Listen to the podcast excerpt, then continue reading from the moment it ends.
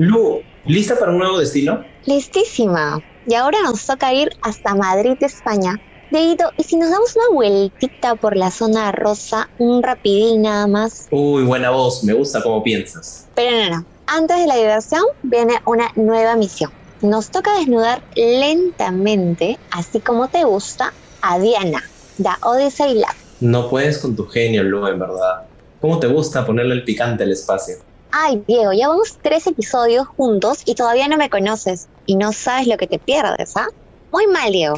Era una broma. Pero volviendo al tema, te cuento que me encanta el contenido de Diana que publica en su cuenta de Instagram, ya que detrás de cada post hay una poderosa historia. Muy cierto. Además, has dado en el clavo, porque vamos a desnudar por qué el storytelling es importante en el diseño de Última llamada para los pasajeros del vuelo de UX 0434 con destino a Madrid, España. Por favor, embarquen por la puerta número 4. Uy, Diego, ese es nuestro vuelo. Vamos, vamos, apúrate.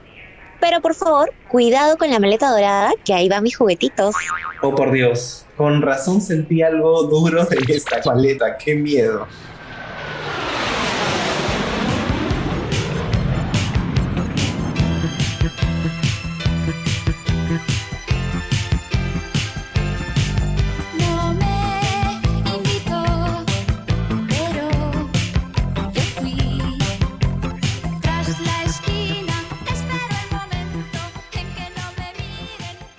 Diana, ¿cómo estás? Estamos súper contentos por conocerte y tenerte en este episodio y estamos seguros que vas a ser una gran guía para disfrutar por todos los placeres de España. ¿Qué tal? ¿Cómo estás, Diego? ¿Cómo están todos? Yo estoy sin palabras, de hecho, con la persona que nos está acompañando el día de hoy y sobre todo por esto último que dijo Lu, ¿no? ¿Cuándo no tú? Con el tema de los placeres, en este caso estamos en España y nada, disfrutar de lo que nos, nos va a contar Diana. Muchas gracias por tenerme aquí, la verdad que me hace mucha ilusión. Empecé a escucharos en Australia y ahora pues aquí en España voy a seguir escuchándoos y, y nada, a ver con qué me excitáis. Genial. Azu, Azu, de frente no sé. Esa, esa es la actitud. Est-. Estoy desnudando cambiarlo. ex, ¿no? De todas maneras, has comenzado con un buen pie. De hecho que sí. Bueno, a mí me encanta curiosear un poquito siempre y bueno, para comentar a todos nuestros nudistas, Diana, nos gustaría saber un poquito sobre ti. Unos detalles, eh, en qué estás. Cuéntanos un poco, por favor. Bueno, pues yo soy ingeniera aeronáutica, estudié la carrera en Madrid y estuve trabajando allí unos años, pero me di cuenta de que ese trabajo no era para mí porque era como muy cuadriculado, ¿no? Necesitaba algo más creativo. Entonces, investigando un poquito, descubrí el diseño y encontré un máster en Australia y decidí irme allí a hacer este máster. Era un máster de Interaction Design que me encantó, yo creo que fue lo mejor que hice en ese momento porque ya con el trabajo este como que empezaba a, a notarme que estaba entrando un poquito en depresión por no poder expresar mi creatividad. Y en este máster encontré la combinación perfecta entre la parte más técnica de mi cerebro y la parte más creativa de mí. Y la verdad que fue todo un acierto. A mí me gustaría entrar un poquito más en detalles, un poquito más de profundidad. ¿Y qué fue lo que te cautivó del diseño? ¿Cómo es que llegó a tu vida toda esa experiencia? Pues del diseño me cautivó el hecho de resolver problemas, el hecho de poder crear algo que facilitase y ayudase a las personas. Entonces, el, el problem solving, ¿no? El, el poder dar soluciones originales y, y únicas a cuestiones sociales o a lo mejor ya no tan sociales, sino también eh, en temas de entretenimiento, el, el emocionar a la gente. Ala. Sí, o sea, es- ese es bravazo de hecho este, me doy cuenta que a ti te gusta romper un poquito más con esto de, del status quo, ¿no? O sea, te, te gusta mucho salir de tu zona de confort y, y me parece súper, súper genial. Y tengo yo una pregunta, ¿no? De esto de salirse de su zona de confort. ¿Puedes contarnos un poquito sobre esta experiencia de vivir y estudiar allá en Australia? Es otra cosa totalmente distinta. Sí, la verdad que fue una experiencia bastante diferente a la que ya tenía porque en España al final eh, estudias en la universidad y son prácticamente todos españoles, no tienes esta experiencia internacional que en Australia sí que pude tener. La educación que yo tuve aquí era como que muy teórica. También es verdad que era una ingeniería, aunque la ingeniería, a mi parecer, deberían ser un poquito más prácticas, al menos la manera que se hace aquí. Y, en Australia, cuando empecé a hacer este máster, aparte de poder explorar más mi creatividad, era mucho más práctico. También llegué al máster en un momento más maduro que, en el que yo era consciente de lo que buscaba. Entonces también pude establecer unas relaciones más personales con los profesores que me ayudaron a ahondar en lo que me gustaba y en lo que se me daba bien. Y luego, por otra parte, está ya no solamente la, la experiencia inter- internacional de conectar con gente de Australia, sino que Australia es un lugar que recoge a gente de muchas nacionalidades. Entonces, en clase sí que es verdad que había una mayoría asiática de chinos, bueno, sobre todo chinos indios, luego también había gente filipina y luego coincidí con un chico chileno que quieras o no, pues el hablar español entre, entre nosotros hizo que tuviéramos una muy buena conexión.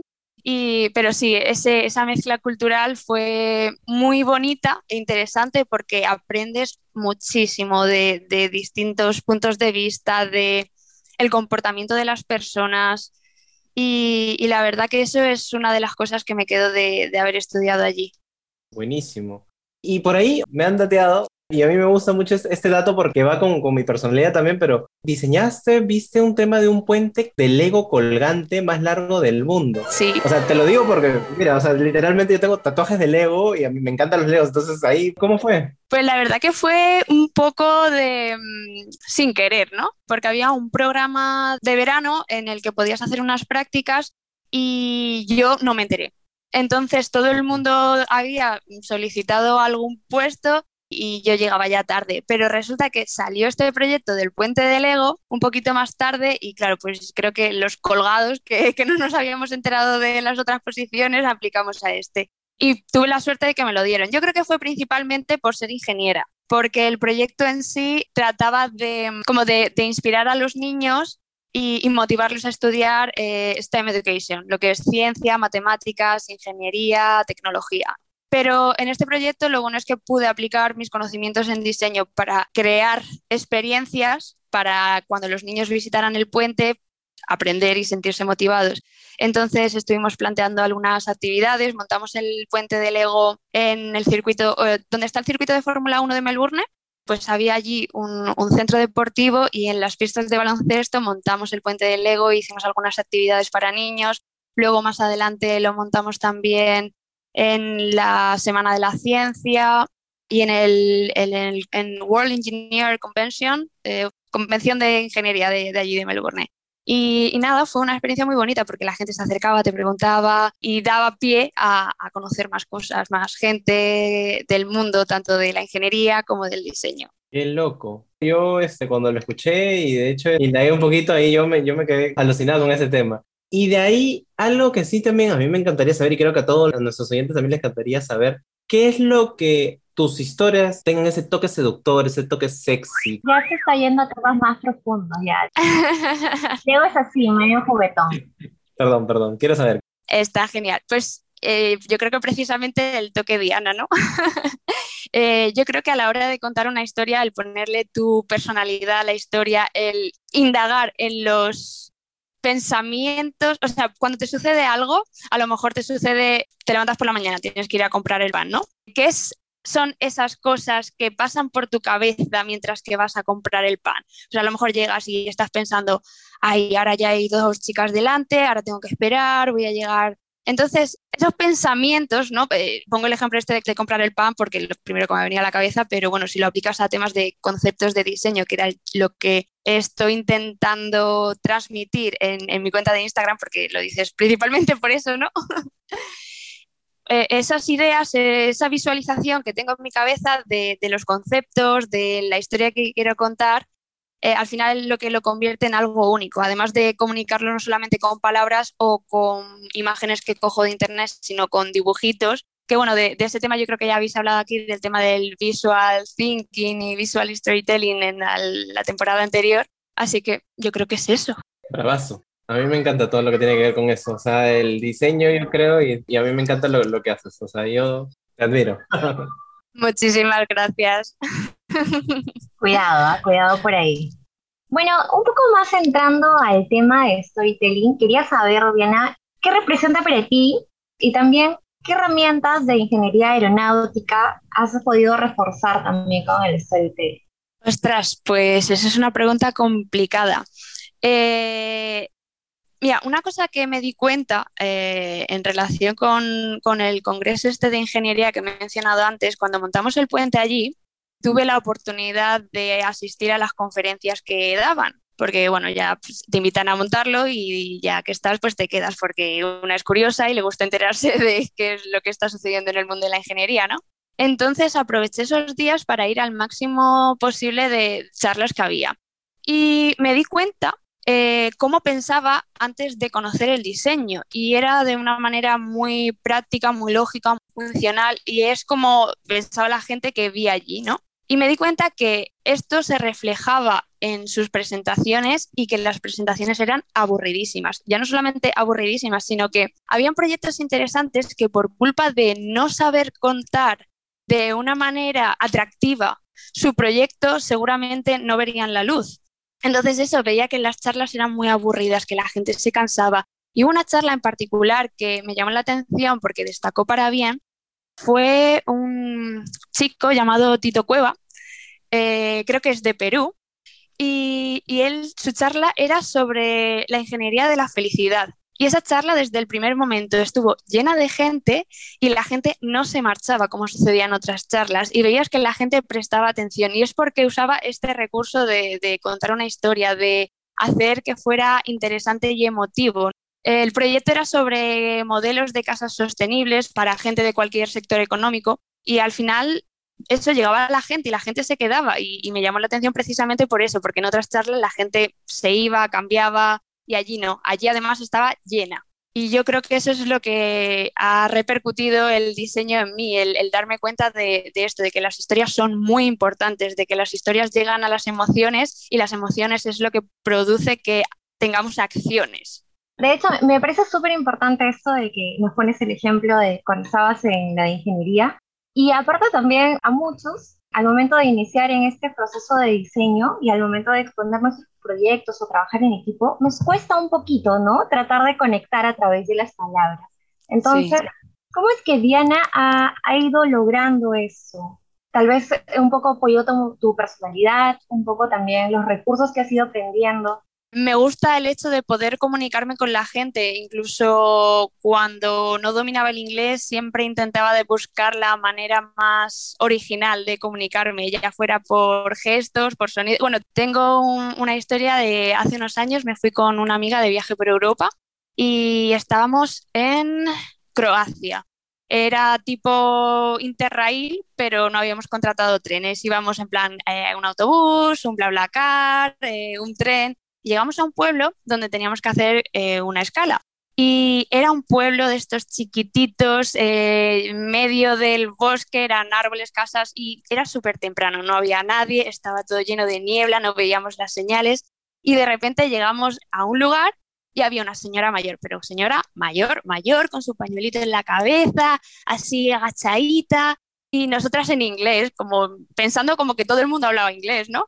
Eh, señora, disculpe, eh, ¿dónde está la estación? Y aquella nos miraba con cara de no tengo ni idea de lo que me estáis diciendo.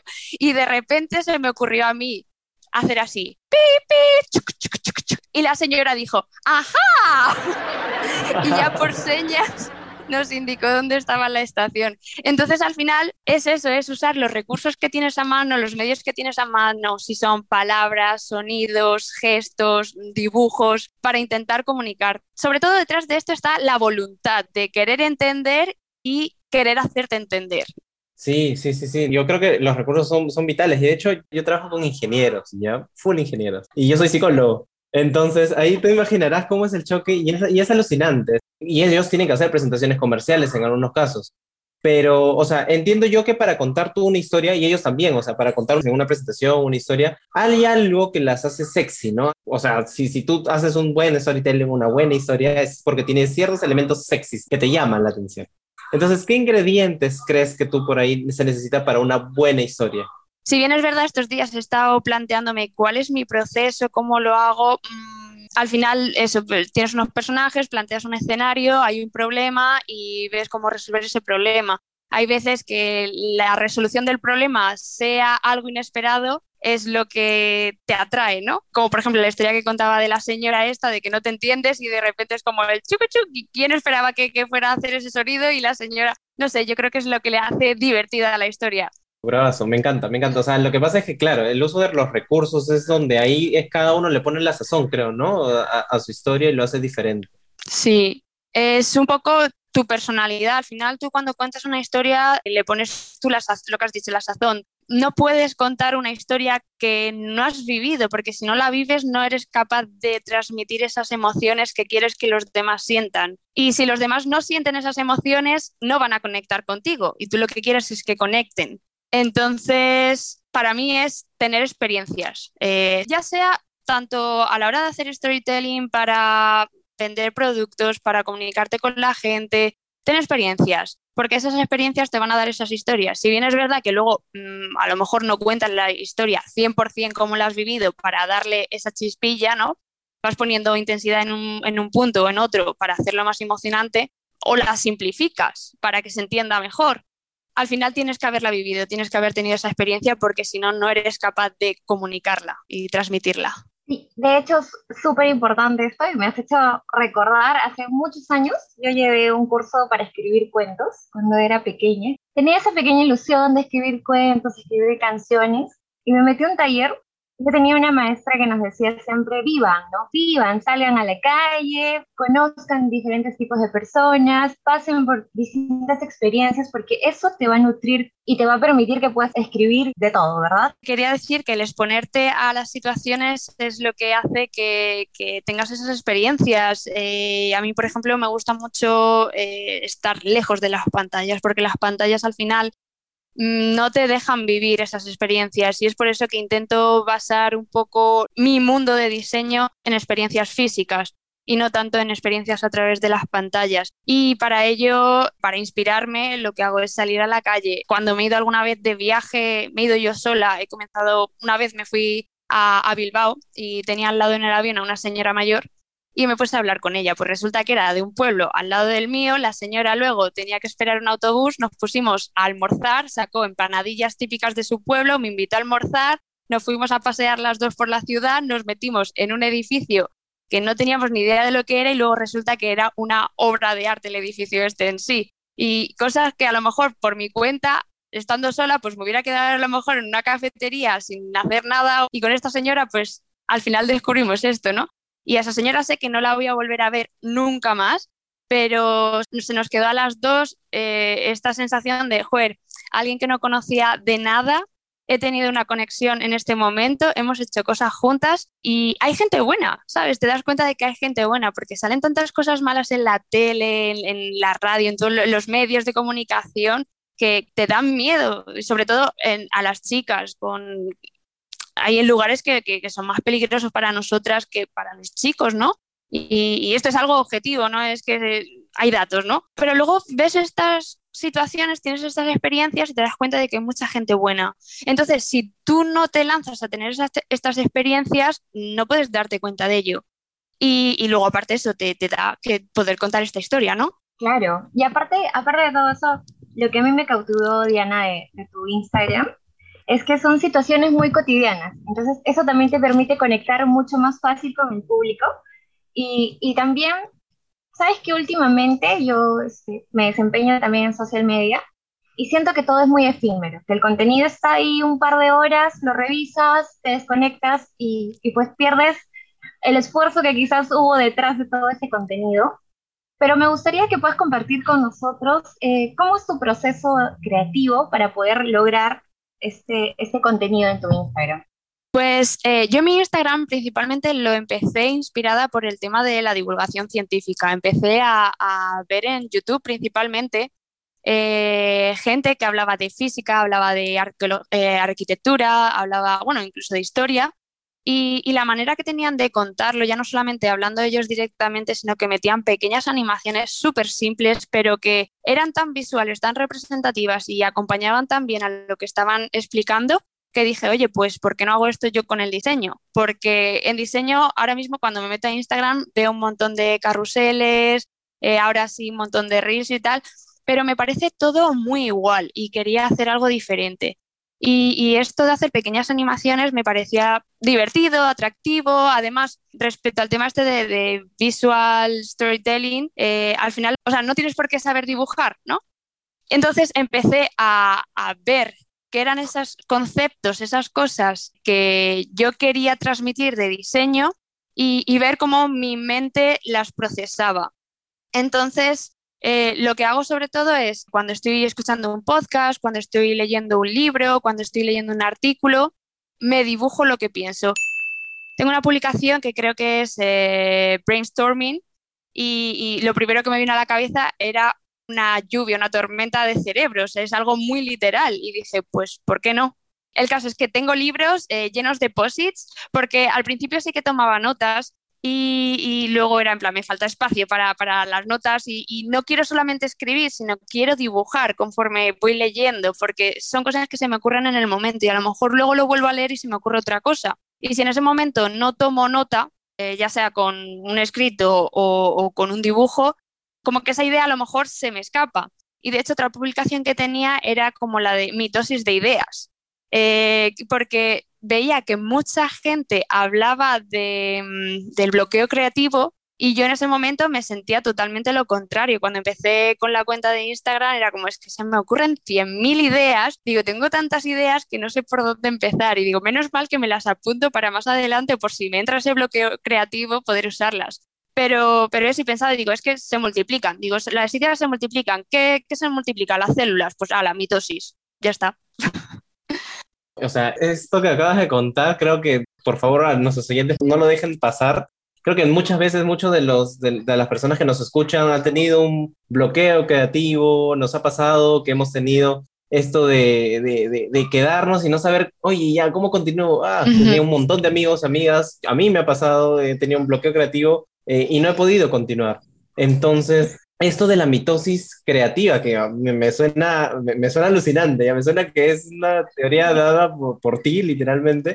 ¿Cómo lo podemos poner nosotros tal vez como, como diseñadores en práctica? Mm, pues yo creo que una cosa que personalmente me funciona muy bien es intentar ser literal. En el sentido este que decía, eh, brainstorming, mmm, lluvia de ideas.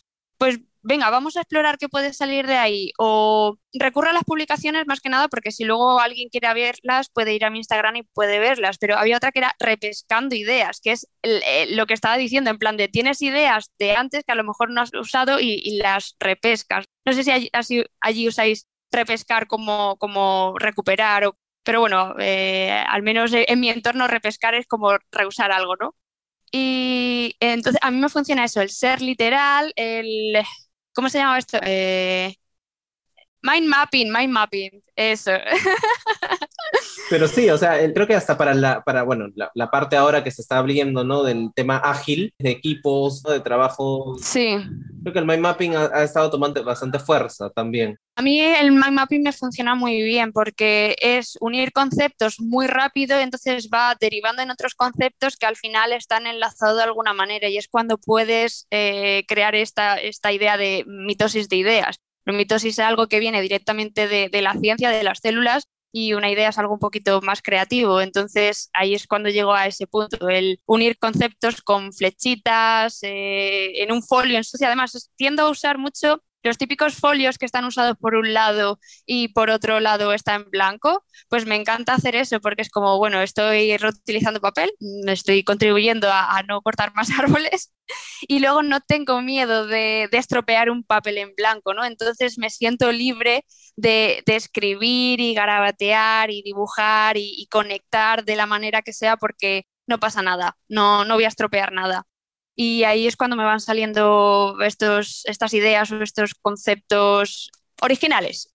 Bueno, no, no me gustaría ser un poquito pincharlobo, pero ¿cómo haces cuando tienes tantas ideas que tú dices, no, todo esto es genial, me gustan todos, pero ¿cómo haces para deshacerte de esa, de esa idea que prácticamente son nuestros hijos, ¿no? Y ponerlo a un costado y tal vez en el tiempo se queda muy de lado y vas perdiendo y vas yendo por otros caminos, pero ¿cómo haces para deshacerte de esa buena idea y priorizar, no? Bueno, pues intento buscar cuál es la mejor, eh, cuál es la que más me convence en ese momento, cuál es la que más está en contexto en ese momento con el tema que estoy tratando y así eso me ayuda a descartar otras, que aunque las deje de lado, es lo que digo, luego las repesco.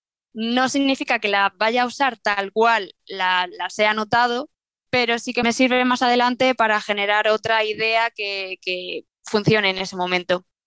Yo creo que es una manera de, también evitar un poquito eh, esos bloqueos creativos, porque si tienes esto, incluso puedes tener como mm, 30 ideas viejas que no has usado y combinarlas entre ellas. Y igual sale algo muy chulo de eso. Sí, y, de hecho, este tema del bloqueo creativo a mí me, me suena que también tiene que ver mucho con, con cómo uno se siente capaz, ¿no? O sea, se siente capaz a la hora de generar ideas, ser creativo. Entonces, también eh, por ahí había visto, por ahí había investigado que el bloqueo creativo también a veces, o sea, a veces, no, no siempre, pero por ahí hay un síndrome que aparece y que, que lo he escuchado bastante en otros, en, en otros lados, que es este síndrome del impostor, ¿no? Es como cuando tú ya no te sientes tan, tan capaz de poder hacer algo y, y ahí viene todo el bloqueo creativo a la, a la par, ¿no? O sea, ¿es- ¿alguna vez te ha pasado? Uy, sí, o sea, de hecho ahora mismo me siento tal cual porque me considero diseñadora más que ingeniera, y, pero llevo en el diseño muy poco tiempo. Si bien ahora mismo me siento muy cómoda hablando de esto porque es algo que de verdad siento mío, por así decirlo, personalmente me falta un poquito esa validación profesional, que posiblemente, y si me pongo a pensar, eh, habré usado esto en, en otros trabajos, ¿no? Pero como terminé el máster y, era mi oportunidad para trabajar en Australia, sucedió todo esto del COVID.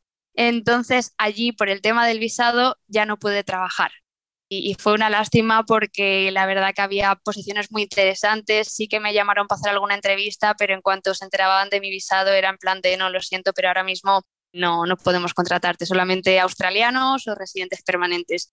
Y fue ahí un poquito de decepción y, y claro, y eso hace que ahora me sienta así, porque yo ahora mismo estoy en España, acabo de llegar y, y estoy hablando con vosotros y no tengo un trabajo de diseño. Entonces es como la gente que escuche esto me creerá al no tener esa experiencia o no.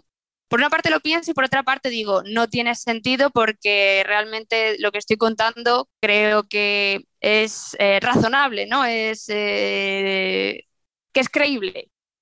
Pero sí, te- esa ahora mismo tengo esa sensación, aunque tenga 100.000 ideas, aunque tenga un montón de cosas en la cabeza que puedo hacer, pero como que necesito ahora mismo esa validación por otra parte. Pero yo soy partidario, mira, o sea, a ver, creo que Lu ahí no me va a dejar mentir, creo que somos partidarios de que la experiencia hace mucho. O sea, estas experiencias que tú has vivido, estas experiencias nadie te las quita y estas experiencias son algo que inclusive tú puedes empezar a hacer historias, o sea, cuentas historias a través de las experiencias que tú has tenido. Entonces, creo que eso de tener esa experiencia, o sea, ya, ok, la experiencia en diseño, posiblemente más o menos, o sea, eh, tampoco no abarca todo, pues, ¿no? Pero el tema de justamente de tener esta experiencia y de tú saber cómo explotarla a la hora de contar una historia, eso es lo que hace a uno rico en cuanto a este tipo de habilidades, creo, ¿no? Sí, sí, también lo creo. Pero bueno, un pasito detrás de otro, cada cosa lleva su tiempo y, la verdad que estoy muy contenta de estar donde estoy y estoy, bueno, ahora mismo el Instagram lo tengo un poquito aparcado porque claro, el, volver a España, el cambio de vida y todo lleva un tiempo lleva de adaptación y más con el tema de- del virus dichoso, eh, que, no te deja hacer vida normal o al menos la vida normal que recordabas. Eh, pero sí, estoy deseando volver a, a darle caña a mi Instagram. De hecho, estaba incluso pensando abrir una cuenta de YouTube para poder explayarme un poquito más. Pero bueno, tiempo al tiempo y, y ya, ya veréis cuando empiece. Claro, claro, de todas maneras. Claro que sí. Además, yo creo que todos estos procesos que vamos viviendo como personas requieren ciertos tiempos, ¿no? Y, a- y es importante tomar este tiempo, observarlo claramente y pues ir analizando ciertas situaciones y tomar siempre lo mejor, ¿no? Creo yo también en mi humilde experiencia. Aparte, Diana, mira, yo siento que es el hecho de contar historias, para mí me encanta hablar y Diego a veces sufre mucho con eso, Ujú. porque yo me puedo pasar hablando y hablando y hablando. Es verdad. Es y, verdad. Y muchos, y bueno, igual. y bueno, los chicos de acá dicen que yo soy muy graciosa y, y eso, eso, esa chispa me ha permitido conectar mucho para, creo que en España se le dice ligar, ¿Cómo? acá se le ¿Cómo? Ligar, Ah. sí. No, temas, temas que que la audiencia lo, lo pide. Entonces, eso de, perdón, contar historias me ha servido mucho para el hecho de ligar, porque personalmente me gusta mucho ver a la gente sonreír. Eh, a veces termino hablando cosas que ya ni, ni sé qué estoy hablando, pero digo, bueno, con tal que se ría todo. dije. Entonces, Con tal que hayas contado historias de- que, que sean verdad y no les hayas floreado a los chicos, todo bien. Claro. no, siempre, siempre sincera. Acá nada, nada es plástico. Este, bueno, a lo que iba, Diego siempre me, me hace perder un poco la hilación. A lo que iba, eh, ¿qué recomendaciones, qué sazón, qué picante le pone Diana? Y si has utilizado también esto de contar historias al momento de ligar, has logrado cautivar, porque de hecho que también estamos ligando a través del social media, a eso me refiero, toda la audiencia lo tiene claro. ¿Cómo hacemos para cautivar a nuestra audiencia? A que nos sigan siempre. Pues volviendo a lo que estábamos hablando antes, el ser tú mismo, el contar tus historias, el, el ponerle tu chispa personal, ¿no? Eh, al final, para cautivar a una persona, yo creo que tienes que también saber buscar qué cosas tienes en común con esa persona. A mí, por ejemplo, me encanta viajar, entonces es un tema que uso muchísimo cuando quiero hablar con alguien porque viajar eh, yo creo que es algo que le gusta a casi todo. Y si no es viajar, pues a lo mejor va a ser el tengo un perro y, y hace esto, o deportes, si te gusta hacer deporte. No sé, hay, hay varios temas que, que son muy eh, salvavidas, por así decirlo, a la hora de, de- Esto a nivel personal, a nivel redes sociales, pues evidentemente cada uno pues tiene que buscar su, lo típico que se dice, su nicho y también hablar eh, claramente eh, con tus palabras, ¿no?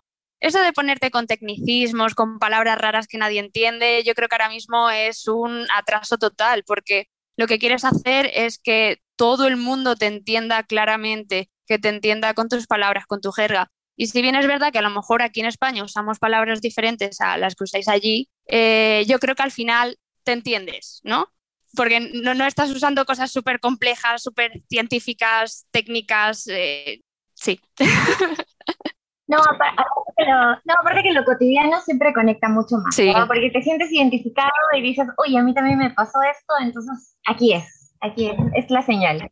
Claro, por ejemplo, en mi Instagram, el hecho de usar dibujitos así de sencillos, eh, dibujos que cualquiera en un rato con, con un papel y un lápiz puede hacer. Entonces yo creo que eso también llega bastante, porque cualquiera es capaz de hacer eso y cualquiera puede sentirse capaz de contar y transmitir una historia a través de estos dibujitos. Entonces creo que esa es una parte interesante. De hecho, quiero empezar a explorar más adelante el contar historias con, con otros recursos. eh, a lo mejor utilizando un poquito el tema este de, de stop motion, porque ahora mismo todo el mundo tiene un teléfono móvil Claro. y todo el mundo tiene o, o papel o plastilina y puede crear algo, ir moviéndolo y ir haciendo fotos con el móvil y hacer ahí una pequeña composición donde puede contar una historia. Entonces, eso son las palabras simples, los elementos simples que todo el mundo entiende, los que te permiten conectar con las otras personas. Y pregunta, ¿ya? ¿Qué, qué otros juguetitos por ahí, este... Ajá. No, no, no me mires mal, Lu, o sea, estoy preguntando qué otros, qué juguetitos, o sea, qué otros recursos, qué otros... Porque acaba de mencionar el stop motion y a mí me encantó esa parte, ya ahí ya le iba a entrar con ese tema de, oh, perdón, con el tema del juguetito, pero, o sea, ¿qué otros recursos tienes más allí? ¿Qué, qué otras cosas tienes como para, no sé, este, para, para poder alimentar a la historia o, o contar nuevas historias incluso, ¿no? Para animarte. Para animarte. Eh, mira, personalmente, lo que he comentado antes, a mí estar delante de la pantalla mucho tiempo no me gusta. Me gusta el conectar con la gente, hablar, a ser posible cara a cara. Ahora es más difícil, pero el tiempo delante de la pantalla me absorbe la energía, me quita la vida. Si tengo que estar muchas horas ahí, ya me desespero. Entonces, si bien sí que sé usar las típicas herramientas de Adobe y tal, eh, prefiero usar estos recursos más manuales, más analógicos, que yo creo que también te permiten explorar un poquito más tu creatividad porque mm, si coges lo que he comentado, plastilina, no lo he hecho todavía, pero tengo ideas en mente, ¿no? Pero eh, coger plastilina y hacer unos churritos y hacer, empezar a darle formas. Puedes equivocarte y puedes simplemente cerrar los ojos y hacer así con las manos y ver qué sale. Entonces, esas cosas que todo el mundo puede hacer son las que más me gustan, a las que todo el mundo tiene acceso, porque si empezamos a hablar de programas de diseño y programas en los que necesites a lo mejor un ordenador potente para, para, hacer lo que necesites, pues no todo el mundo puede, puede acceder a eso. Pero ahora mismo todo el mundo tiene un móvil, o casi todo el mundo tiene un móvil y con una cámara. Entonces, eso es lo que me gusta, el potenciar la creatividad de la gente con lo que tienes a mano. Wow, y a mí me parece lo caso, o sea, me, me, parece diferente y que creo que es eso, ¿no? O sea, creo que la creatividad te, te permite ir y explotar los recursos que hasta pueden ser súper simples, que no necesariamente tienes, como tú dices, ¿no? Tener una gran computadora, no tienes que tener la última Mac, no tienes que tener los últimos este, programas, pero es con, con, con, las manos, con lo manual, con lo que tú puedes hacer cosas. Y con, con no solo eso, sino creo que yo también estoy reconociendo algo que tú tienes mucho, que creo que es el, el tema de, del corazón o sea, tu pasión, ¿no? Para hacer las cosas. Y creo que, que, va por ahí, ¿no? Le metes mucha pasión a las cosas, me doy cuenta. Sí, es que he descubierto que si no haces las cosas con pasión, al final carecen de sentido. Yo cuando estaba trabajando de ingeniera, eh, estuve una temporada, trabajaba principalmente para Airbus con subcontratas y tal, y yo llegué a un punto en el que estaba casi que entrando en, de en depresión porque no podía explotar esta creatividad. Y aunque mi cerebro también funcione de manera como más técnica, el no poder dar rienda suelta a mi creatividad, eso, eh, me, me, estaba metiendo en, en, un bucle en el que yo llegaba a casa y me ponía casi que a llorar y digo, esta no es la vida que quiero, yo necesito hacer algo que de verdad me apasione. Y porque al principio yo pensaba que aquello era lo que me gustaba, luego me di cuenta que no, no sabía que me gustaba, descubrí el diseño y me encantó. Y, y es por eso que ahora mismo quiero explotarlo al máximo y me gustaría poder también transmitir a más gente ya no la pasión por el diseño, sino el que busquen la pasión por lo que realmente les gusta, porque cuando haces algo con pasión, al final consigues lo que sea. Porque de verdad, de verdad te gusta y te esfuerzas por hacerlo y si tienes que dedicarle 10 horas al día, lo vas a hacer y, y no vas a sentir que es una obligación. Así que ese es un poquito mi mensaje. Bravazo, a, a, a, mí me ha encantado, me ha encantado esa entrevista, Diana. Este, creo que Lu está igualita que yo. No, de, de hecho me, me, he quedado con varias frases que nos has podido regalar, Diana, y me parece una entrevista bastante genuina y enriquecedora porque, bueno, me has hecho recordar algunos cursos del pasado y también esto de la pasión, ¿no? Uh -huh. siempre es importante. Me alegro mucho, muchas gracias a vosotros por, por acogerme y por invitarme a abrirme así, porque la verdad que estaba asustada y, y lo habéis hecho todo muy fácil, muy ameno. Eh, igual he metido la pata en algún sitio, pero bueno, entendedme, por favor. No, no, no, y es parte de, es parte de nosotros también. ¿Cuántas veces no hemos metido la pata? ¿No es cierto, Lu? un montón. Sí, mejor no entremos en esos temas, por favor. No, sí, yo menos, mejor no hablo. Pero nada, nada, Diana, muchísimas, muchísimas gracias, de hecho, por ser parte de esta temporada. Muchísimas gracias por estar acá, por compartir tu conocimiento y tu pasión, por contar historias. Creo que la mayoría de los que están acá parte se ha llevado eso, ¿no? Creo que la pasión es algo que empilados en lo que quieren seguir haciendo, ¿no? Y trabajando. Sí, pa pasión, pasión para hacer las cosas. Al final la pasión es lo que mueve el mundo y es lo que hace que las cosas buenas salgan adelante y que el problema es que la falta de pasión hace que las cosas malas salgan adelante, porque hay otros que, te tiran la delantera y no, no, tenemos que intentar conseguir hacer las cosas lo mejor posible, con cariño, con amor y por ayudar a los demás, porque al final la vida son cuatro días Igual aquí me estoy poniendo muy romántica, filosófica, pero, pero es verdad, si no disfrutas el poco tiempo que tienes aquí, eh, ¿para qué estamos? Es que hay que disfrutar lo que haces, ya sea dormir, ya sea comer, ya sea trabajar o, o estar con las personas que, que te rodean. Así que eso. Claro que sí, Diana. Además, nos gustaría mucho que cuando ya tengas el canal de YouTube lo puedas compartir con todos nosotros para poder comentarlo a todos los nudistas. Y de hecho que le hemos pasado súper bien. Muchas gracias por tu tiempo. Y bueno, ya saben que te pueden encontrar en redes sociales, en tu canal de YouTube. Cuando quieras puedes venir para poder presentarlo y estamos gustosos de poder recibirte otra vez. Muchísimas gracias y, nada, ya cuando tenga el canal de YouTube ya lo avisaré. De momento tengo que empezar de nuevo con la cuenta de Instagram, que la tengo ahí un poquito abandonada, pero pronto, pronto me pongo manos a la obra. Y, y más sabiendo que a la gente le interesa, o al menos sabiendo que a vosotros os interesa.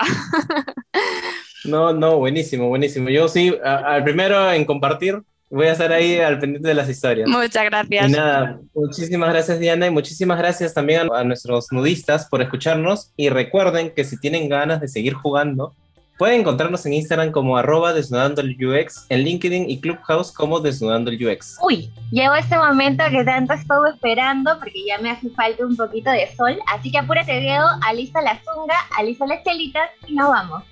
Bueno, vámonos. Yo ya me quedé con el tema de la zonga ahí. Chao, chao. Ahora que nos escuchaste, ¿quieres más? No te preocupes, que en solo 15 días nos volvemos a encontrar para seguir desnudando el diseño a través del mundo. Compártelo en tus redes y juntos sigamos construyendo la comunidad más hot del diseño. Y recuerda suscribirte en tu plataforma preferida para que no te pierdas ninguna dosis de placer. Y si estás en Apple Podcast, déjanos tus más ardientes comentarios. Besitos.